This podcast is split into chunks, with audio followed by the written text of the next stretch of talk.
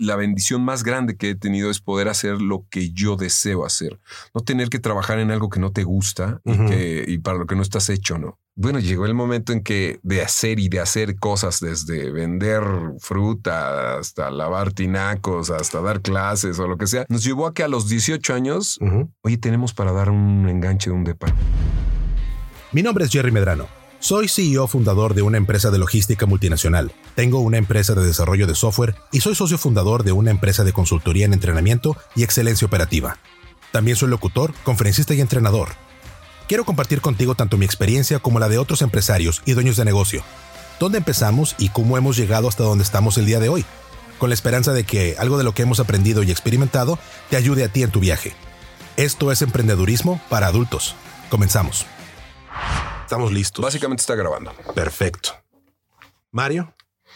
Bienvenido, qué gusto. Que diga más bien yo bienvenido. no, no, no. Toma dos. Está todo, no te apures. Eh, gracias por brindarnos el tiempo el día de hoy.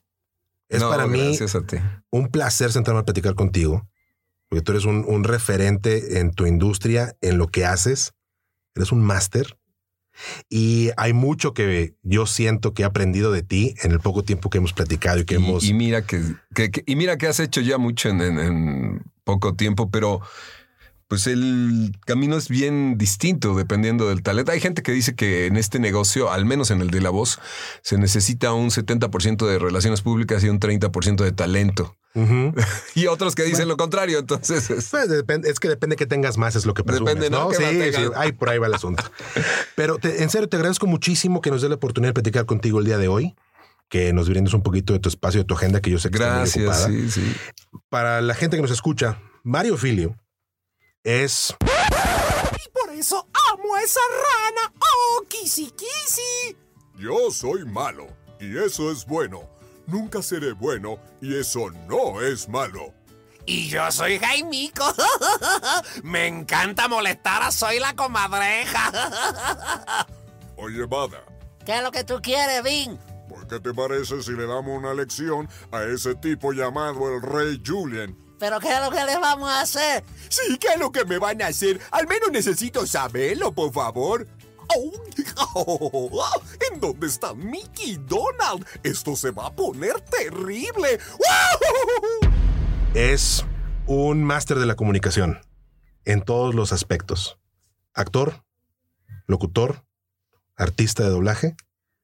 Eres, eh, has dirigido y has producido varios eh, eh, proyectos estás muy metido en publicidad, eres conferencista, cantas. De pronto. ¿Qué no haces? ¿Qué no haces, Rey? Ah, me estás estoqueando. no más tantito. Fíjate que hay una cosa que es interesante. Yo creo que lo resumiría todo en esta necesidad de comunicar. Yo tengo una necesidad de, compartir eh, contenidos y de platicar historias y la era de las, de las redes sociales a mí me favoreció, me ayudó mucho porque yo todo el tiempo hablaba, hablaba, compartía. Por eso estudié comunicación y lo supe desde muy chavo. Cuando tenía como. Cuando iba a entrar a la secundaria, conocí a unos amigos de mi hermano Alejandro. que estaban produciendo un concierto y otras cosas. Y yo les dije, ¿qué estudia? ¿Qué, ¿Qué, se estudia para hacer eso? ¿No? Y me decían, es que nosotros somos estudiantes de comunicación. ¿Qué hay en esa carrera? Ya como platicaron cine, televisión, radio, prensa, eh, tantas cosas. Entonces dije, yo quiero eso. Bueno, se me hizo eterna la preparatoria porque ya iba yo por ahí de, ya estaba yo en la secundaria, pero dije, ya que se acabe, ya quiero entrar. Y cuando estudié la carrera se me fue tan rápido que dije, ¿cómo? ¿Y ahora qué sigue? Entonces sí es algo nato en mí, me encanta comunicarse, me hizo que era que era para lo que nací. Y un poco, Gerardo, lo que a mí se me hace la bendición más grande que he tenido es poder hacer lo que yo deseo hacer. No tener que trabajar en algo que no te gusta y, que, y para lo que no estás hecho, ¿no? Fíjate, es, es, un tema muy interesante esto que comentas. Y lo hemos platicado en, en, los capítulos y en otras entrevistas. Eh, dedicarte y hacer lo que te apasione, lo que te gusta, cambia tu perspectiva de qué es lo que tienes que hacer. A muchos nos da miedo entrar al, mercado laboral, yo sé que tengo que ganarme la vida de algo, porque hay, obligaciones que hay que pagar, ¿no? Y muchas veces sacrificamos nuestro llamado, lo que nos gusta hacer, por la necesidad de hacer dinero, la necesidad de tener un ingreso. Eh, es mucho mi experiencia que ya he compartido con la gente que nos escucha. Yo empiezo a trabajar porque necesito trabajar. Pero no entré a trabajar en algo que me gustara. Me aventé 11 años en una industria que odio con todo mi corazón. Que es una, es una relación de amor-odio, ¿no? La odio, pero de eso vivo, entonces bien padre. Hay que estar agradecido al menos. No, claro, estoy muy, muy agradecido de que pude eh, lograr muchísimos objetivos importantes en mi vida, tanto en lo personal como en lo profesional. Eh, pero después puedo dedicarme a algo que realmente me apasiona. Cambia completamente tu intención cambia tu perspectiva y cambia eh, la capacidad que tú te reconoces que puedes tener y el alcance que puedes tener. El alcance, el rendimiento que puedes dar. Te la crees que es hijo de, aquí soy, ¿no? Todos tenemos caminos diferentes. Yo, yo recuerdo que yo empecé a hacer lo que me gustaba y después me pagaban. Y yo decía, ah, caray, ¿cómo? A ver. Entonces, además me pagan. O sea, me gusta hacerlo mucho y además me pagan. Oye, pues qué bueno. Y te puedo decir que de ahí a la fecha el dinero en lo que yo he hecho ha sido nunca un fin, ha sido una consecuencia. Jamás ha sido un fin. O sea, jamás le he puesto un número a mi chamba ni decir voy por tanta lana, voy por este. Yo entiendo que para, para la gente que nos escucha y también para ti esto puede sonar un poco extraño. Hemos sido, y, hablo ahorita en Emos, porque ya, ya te platicaré parte de este proyecto, ha sido mi esposa. Hemos sido dos niños que desde que teníamos 15 y 16 años trabajamos juntos.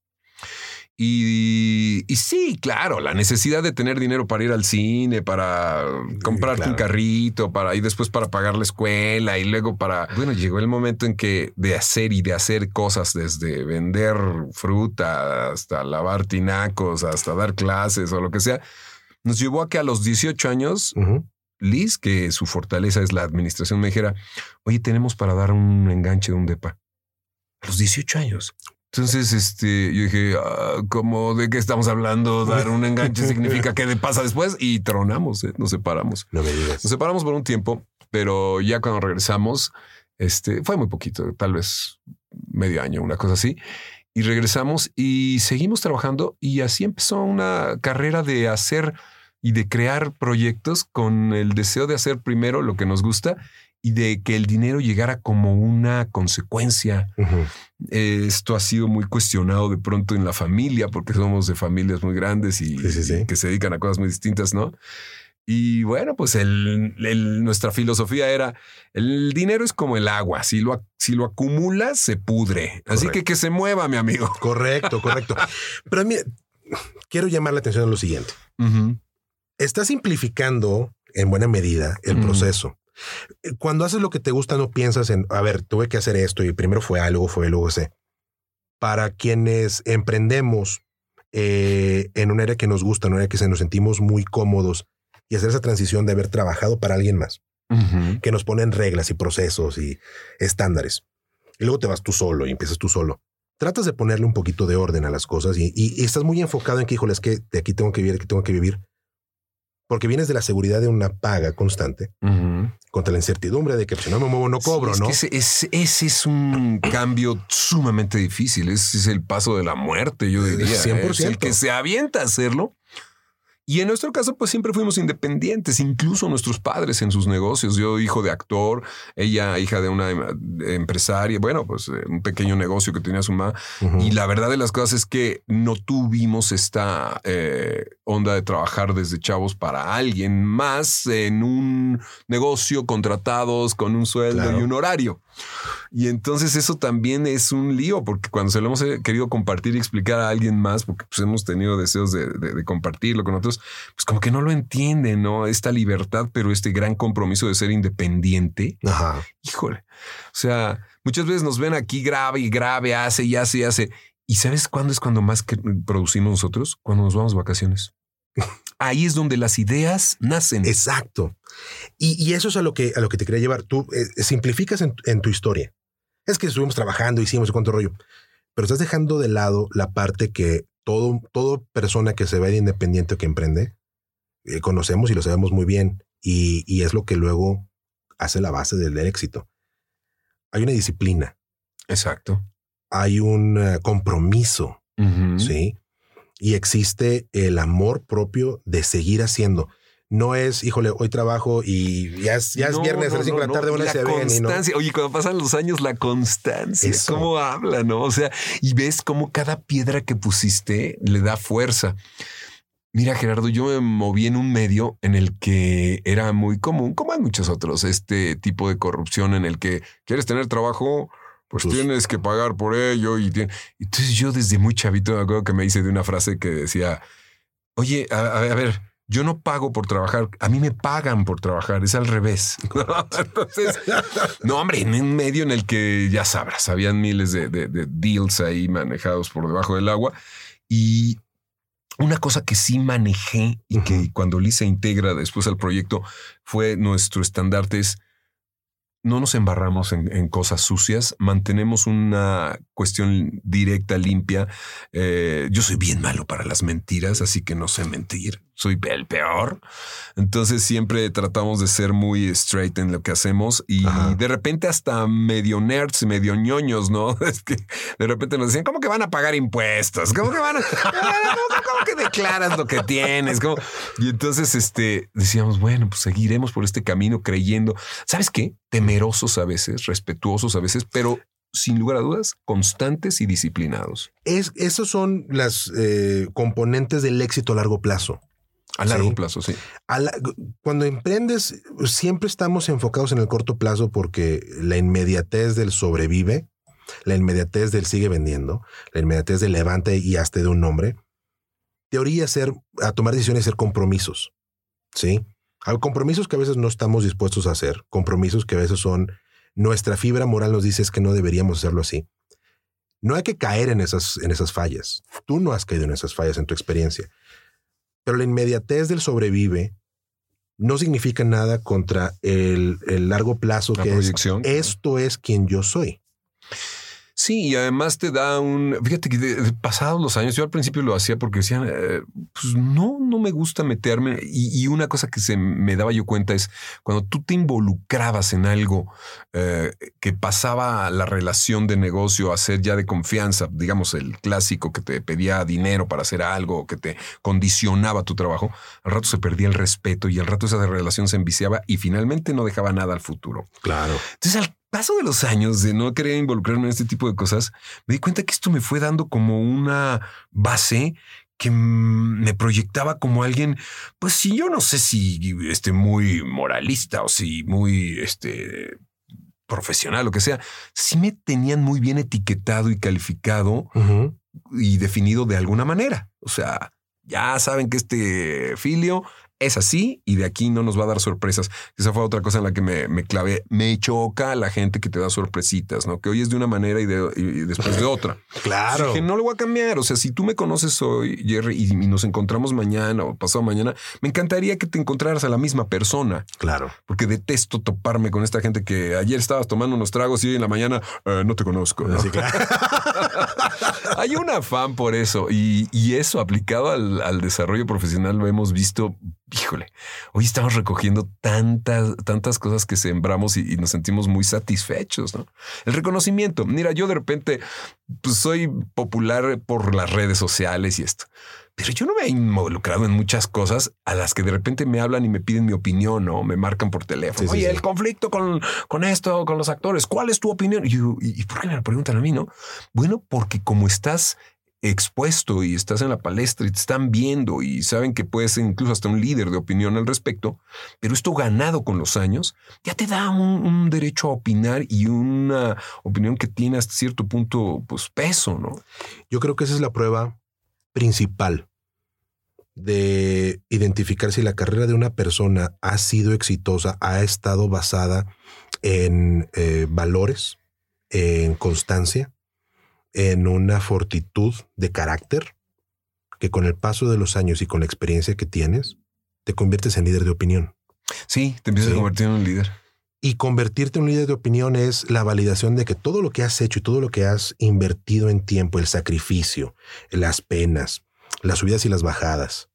Que me imagino, no sé, yo, No, yo tú eres muy exitoso y, No, pero somos muy emocionales los actores. A ver, Las bajadas son, hijo, man, las son, bajadas son en serio. No, no, no. A ver, somos muy, somos, somos totalmente emocionales.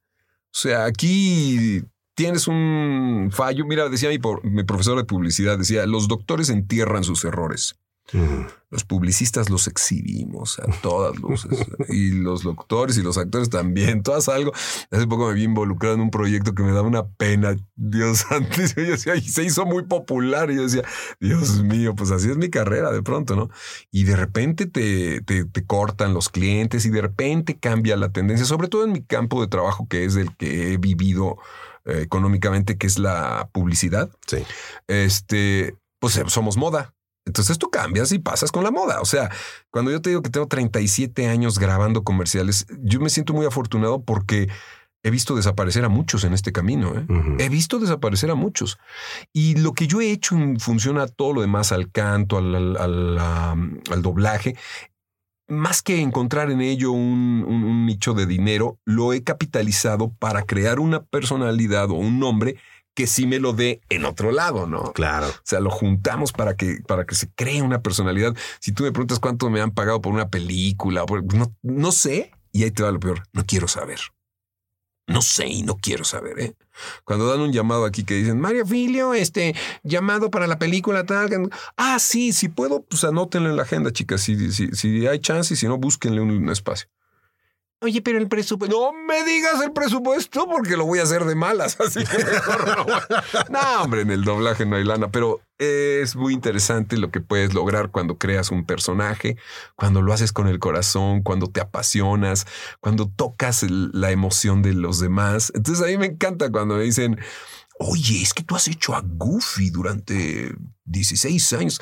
Pues sí, lo hago con el corazón. O sea, no me preguntes si me han pagado porque te lo digo en serio. Por eso esta onda de que, pues eh, yo soy un bicho muy raro en este medio. Eh, tengo muy claro cómo cubrir mis necesidades y dónde poder hacer negocios y otras dónde están mis pasiones, ¿no? Claro. Vamos a entrarnos un poquito, si nos das oportunidad. Oye, me pase usted.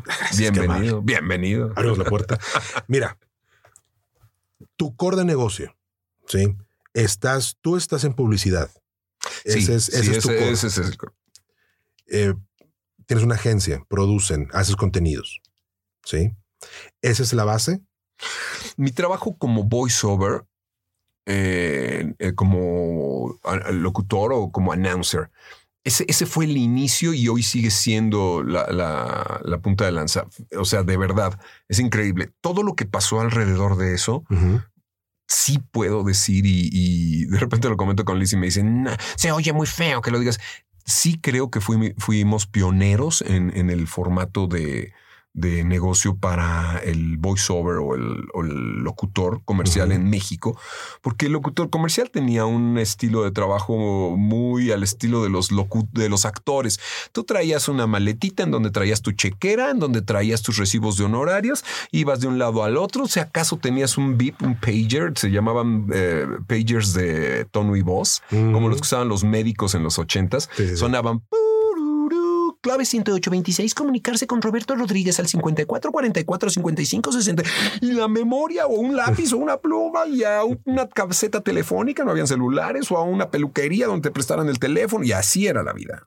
Okay. Después vinieron los teléfonos y, y, después de trabajar siempre por mi cuenta, llegan como cinco años después una, una agencia de representación que en México empezaron a representar locutores y a promoverlos y trabajo mucho con una de ellas. Habían dos y con una de ellas trabajo tanto y sigo conservando mi trabajo por, por fuera. O sea, yo contestando el teléfono y yo vendiéndome con los. De tal manera que el grueso de mi trabajo se va con esa agencia y no me paga en cinco años o no sé cuántos. La bolsa, la bolsa se hace enorme.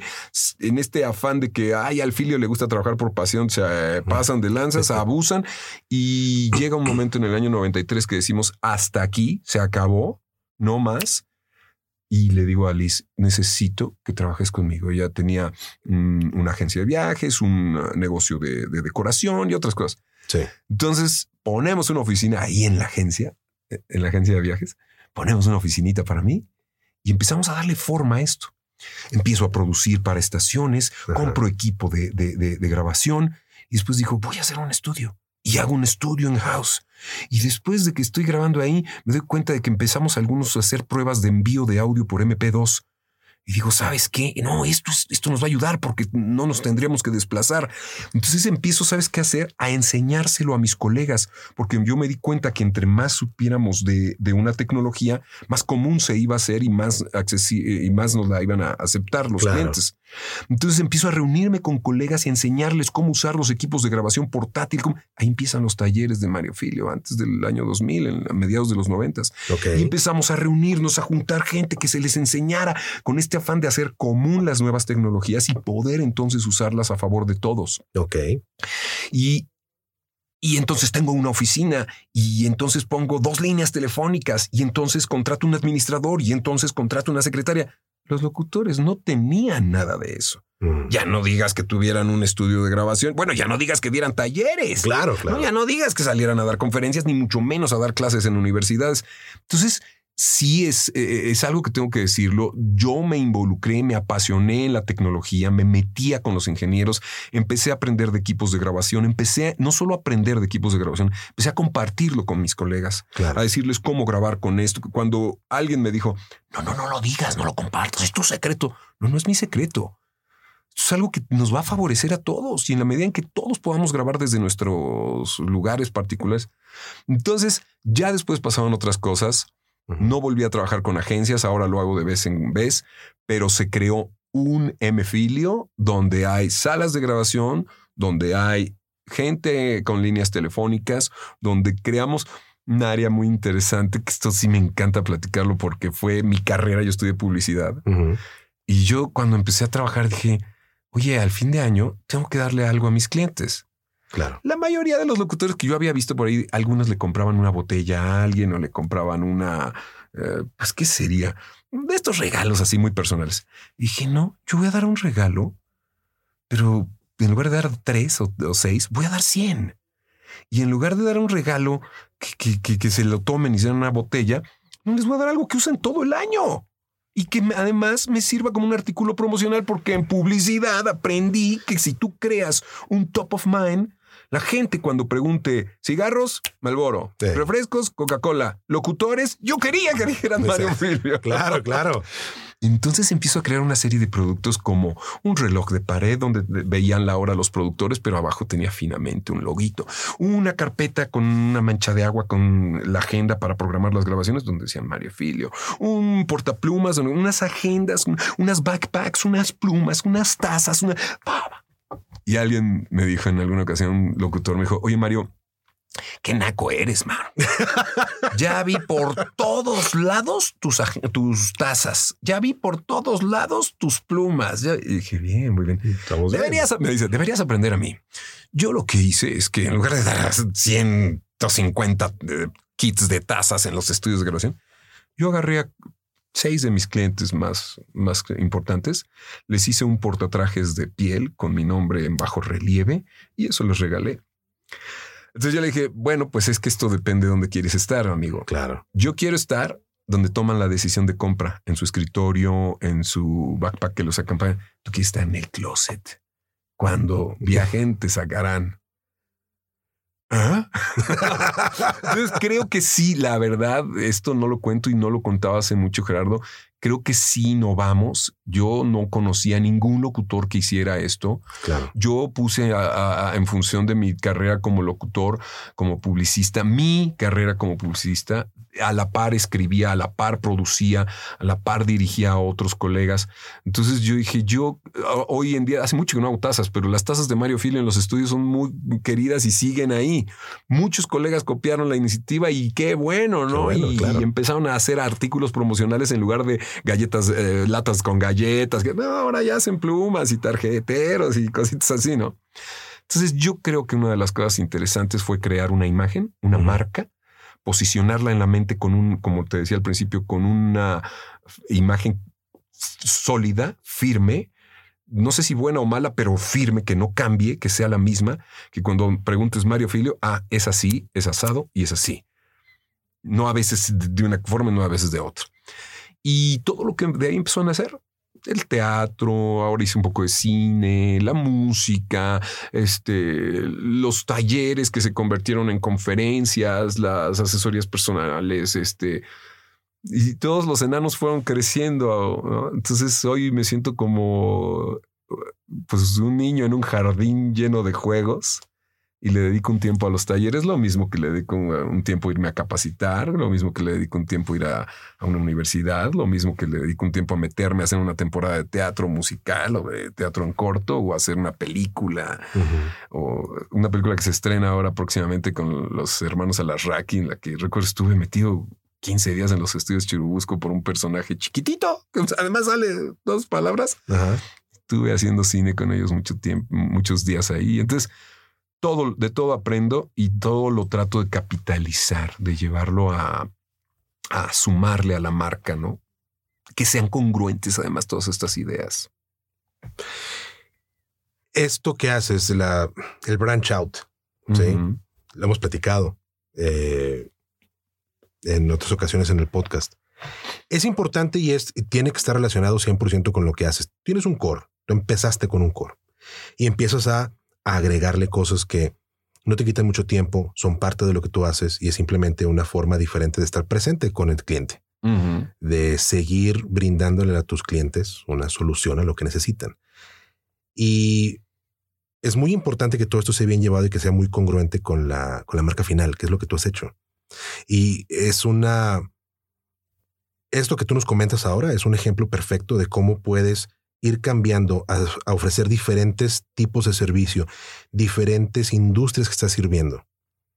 Porque se antoja para el que nos escucha de que oh, pues es que si es actor, pues que hace dando conferencias, ¿no? O si es este locutor, pues para qué se pone a hacer capacitaciones. O, oye, que, que se ponga a hacer un stand-up, que también lo has hecho. Sí. Entonces... Básicamente así empecé. ¿no? eh, todo esto, eh, que es las formas en que tú has buscado ser relevante y hacer cosas que te llamen la atención, tú has sumado la marca y ahora es, pues eres una marca importante en comunicación.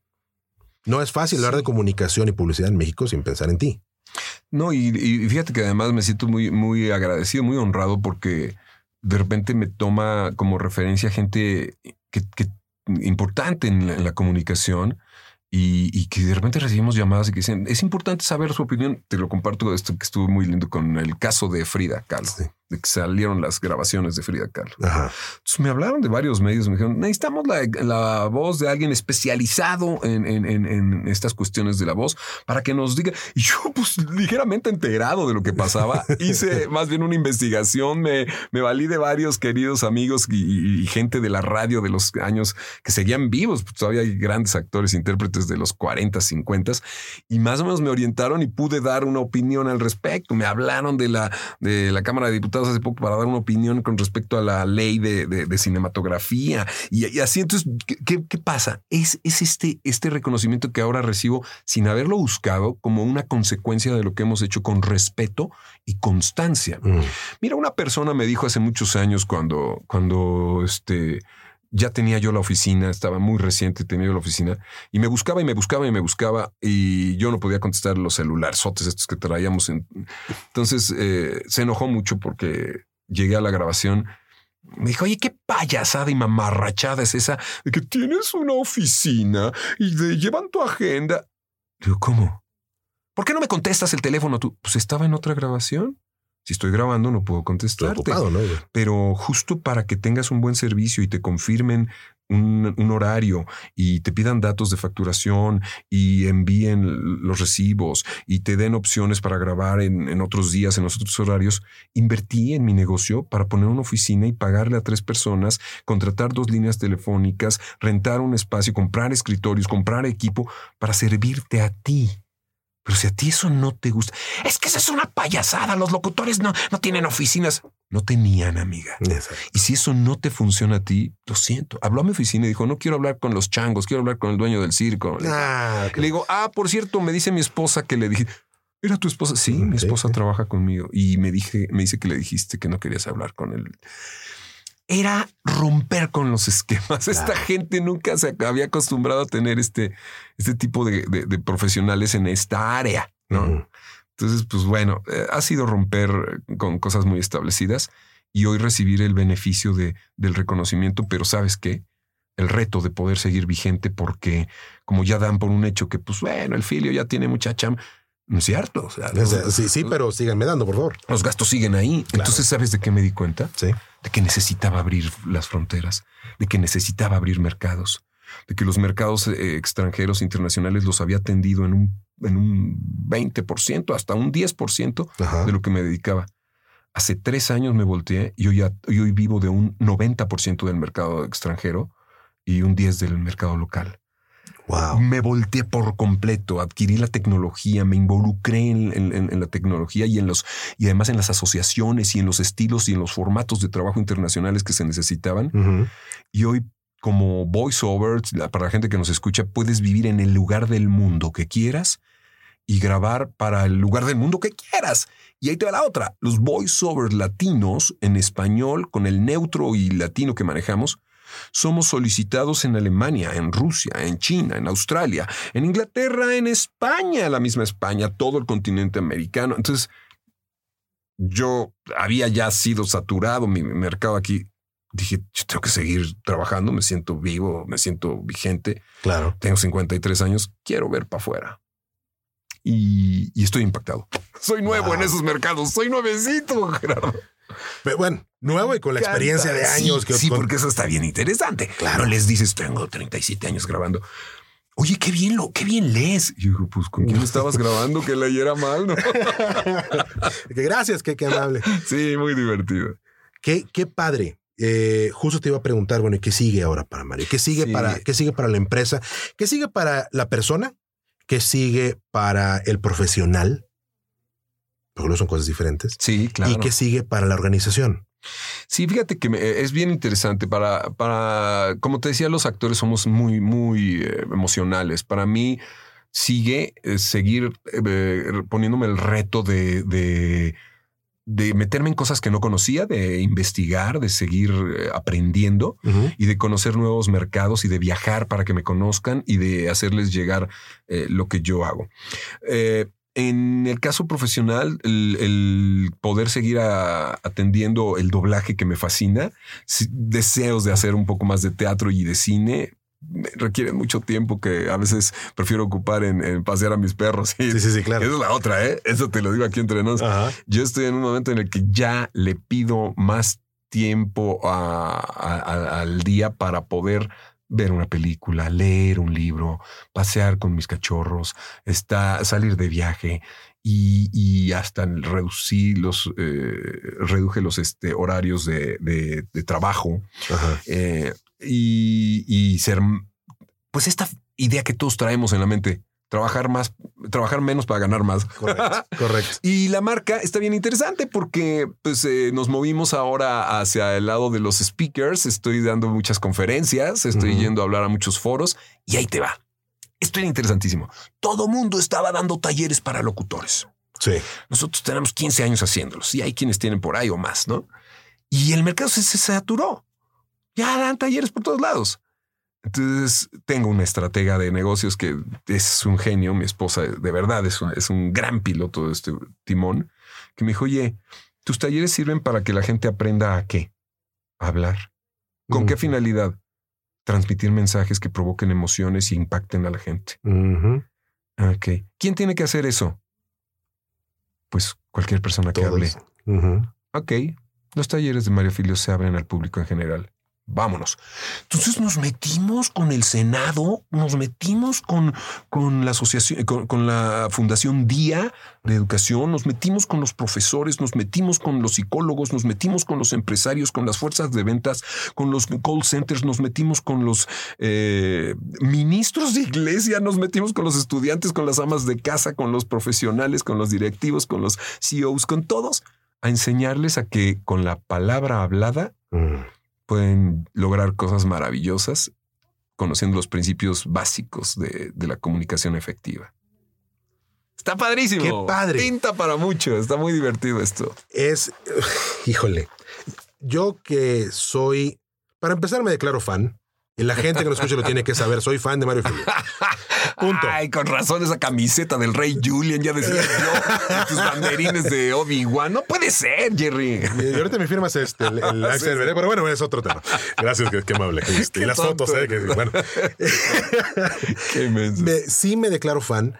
Me declaro fan del, del, del, me declaro fan de la persona. Muchas Me declaro fan del profesional de la comunicación. Y siendo yo también un apasionado de la comunicación, siempre lo he sido. Y yo me ha tocado trabajar en la parte privada, me ha tocado trabajar esa parte de la comunicación, esto que haces ahora. Ahora más que nunca se necesita una base de comunicación, saber comunicarnos, Sí. saber cómo hablar y tener una intención al momento de hablar. Lo estamos perdiendo.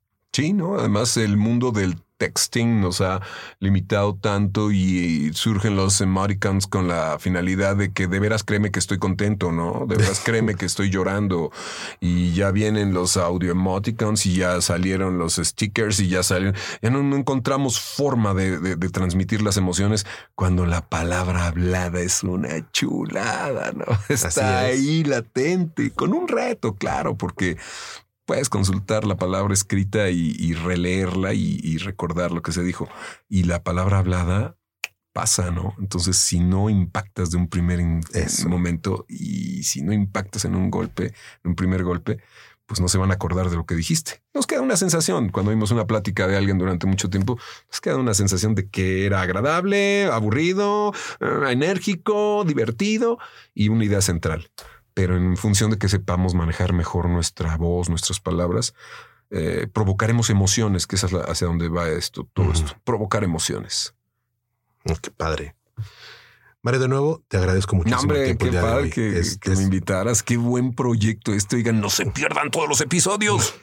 Muchísimas gracias. Tendremos mucho más y si nos da la oportunidad, regresamos y platicamos un poco más. Órale, ¿Va? un. Excelente. Un gustazo como siempre. Bienvenido. Te agradezco. Oye, tómate tu copa de vino, pues no tan- tanto traer vino tinto. Eh, eh, gracias, te lo sí, agradezco gracias, muchísimo, sí. Muy amable.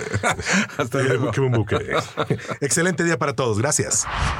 ¿Tienes dudas, comentarios o experiencias que quieras compartir con nosotros? Encuéntranos en Facebook e Instagram como Emprendedurismo MX. Cuéntanos tus logros y tus cagazones. Esto fue Emprendedurismo para Adultos, el podcast donde te comparto mi experiencia y la de otros emprendedores sobre cómo aprendimos de nuestros logros y nuestros errores. Yo soy Jerry Medrano. Nos seguimos escuchando.